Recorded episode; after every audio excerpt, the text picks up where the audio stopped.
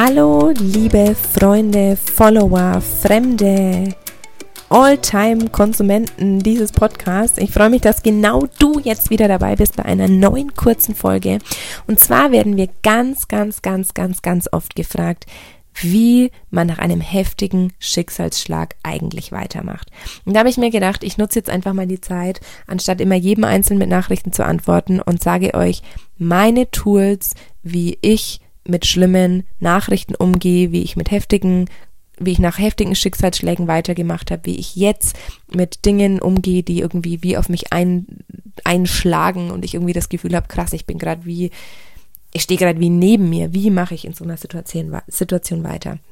Als allererstes ist es total wichtig, ähm, dass ihr euch darüber bewusst seid, dass bei einem heftigen Schicksalsschlag, also zum Beispiel als mein Papa gestorben ist, war es für mich so, mein komplettes Weltbild wurde zerstört. Also mein komplettes Vertrauen in die Zukunft war einfach weg. Und das ist einfach mal so ein Moment, der auch auf jeden Fall erstmal sacken muss. Man kann oft verschiedene Phasen, es gibt ja verschiedene Phasen der Trauer und verschiedene Phasen des Schocks und allgemein all diese Dinge, von denen ich relativ wenig halte, weil ich an die Individualität eines jeden Menschen denke und glaube. Ähm, aber es ist erstmal wichtig, zu verstehen, auch wenn wir vielleicht, vielleicht hört die Podcast-Folge auch eher jemand, der so sagt, ich habe einen Menschen, der hatte einen heftigen Schicksalsschlag, ich weiß nicht, wie ich mit dem umgehen soll. Es ist wirklich im ersten Moment so, dass diese Weltanschauung, dieses Weltbild, die ganzen Visionen von der Zukunft oft mit einem heftigen Schicksalsschlag, gerade wenn es um Tod oder um Krankheit geht, mit einem Schlag einfach weg sind. Was hilft, mit sowas umzugehen? Als allererstes ist es ganz wichtig für mich, mir zu sagen, ich muss mir bewusst machen, dass das, was gerade passiert, eine aktuelle Bestandsaufnahme ist. Zum jetzigen Zeitpunkt bin ich mir darüber bewusst, dass ich folgende Informationen vorliegen habe.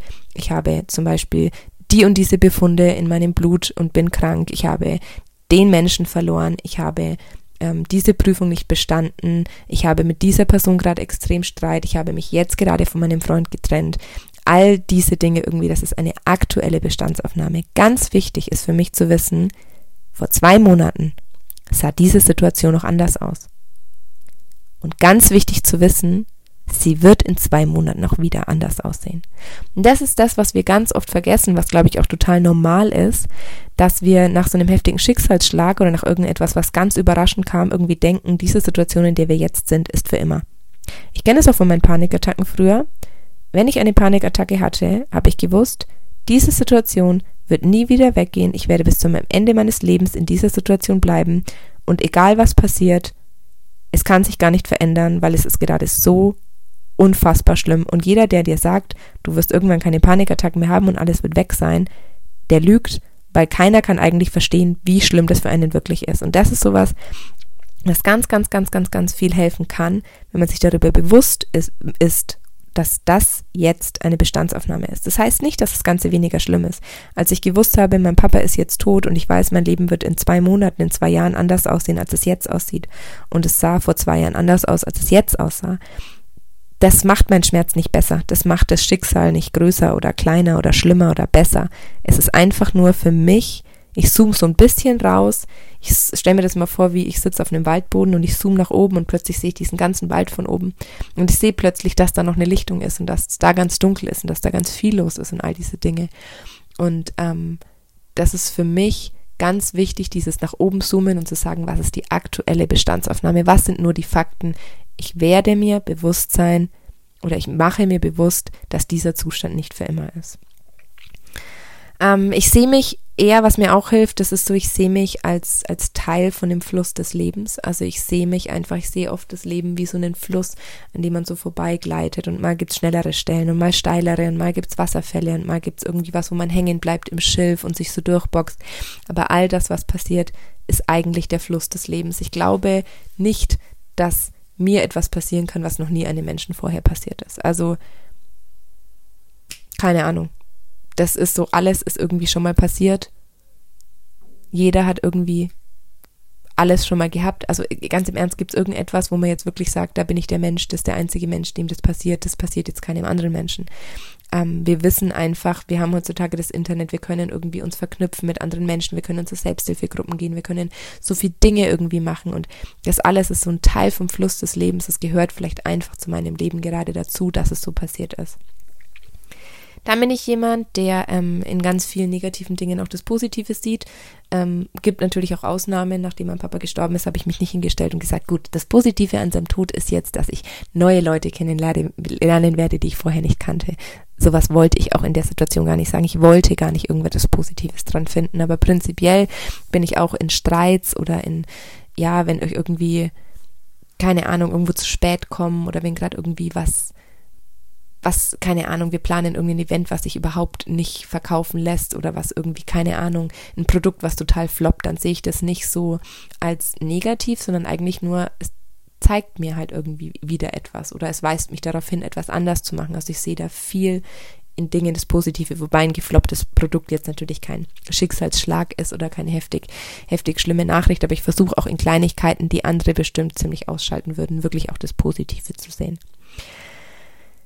Ja, und dann gibt's einfach zwei Dinge, die für mich eigentlich am allerwichtigsten sind. Bin ich selbst betroffen? Ist für mich das A und O, das aller, aller, allerwichtigste, selbstfürsorglich mit dir zu sein.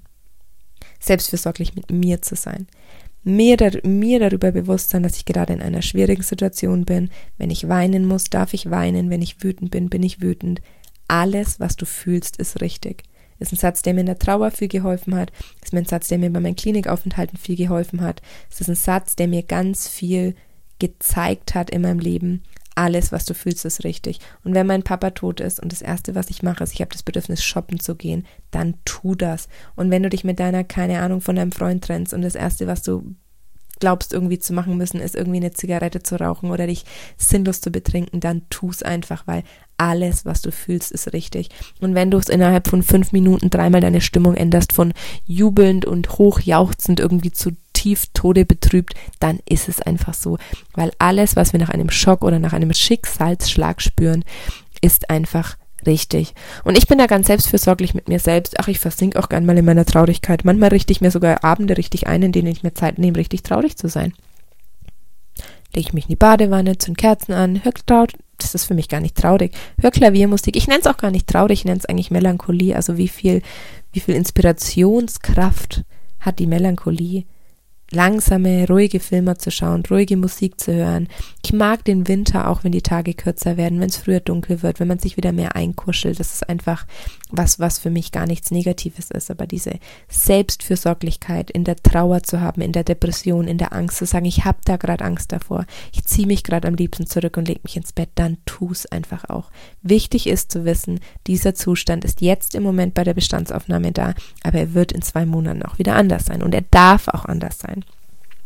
Und für Menschen, die ähm, jemanden begleiten oder die jemanden kennen, der einen heftigen Schicksalsschlag hatte oder der gerade in einer schwierigen Lebenssituation ist, gibt es für mich einen, einen, einen, einen, einen, einen, einen Tipp oder einen ganz wichtigen Satz und der heißt, unterschätze nie einen verletzten Menschen.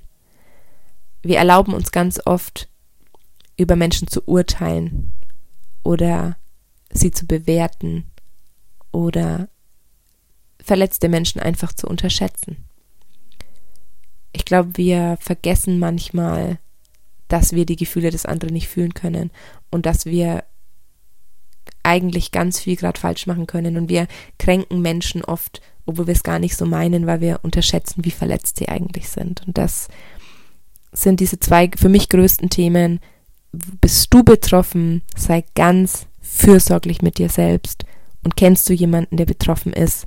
Dann unterschätze einfach nie die Verletzung von einem Menschen, von der wir keine Ahnung haben und mach dir auch bewusst, ich glaube, jeder, der einen Menschen, einen nahestehenden Menschen mal verloren hat, weiß, dass meine Mama war ganz anders verletzt als mein Bruder. Ich habe ganz anders getrauert als meine Mutter. Meine Omi hat ganz anders getrauert als seine Brüder. Das war alles, jeder macht es auf eine ganz unterschiedliche Art und Weise mit sich selber aus und darüber zu urteilen ist schwierig und eine Verletzung und einen Schmerz zu unterschätzen, kann auch sehr gefährlich sein. Ja, das sind so einfach so ein paar kurze Anregungen, die ich dir mit auf den Weg geben wollte. Vielleicht ist was dabei, vielleicht sagst du, Mensch, da habe ich mich gerade irgendwie wiederentdeckt.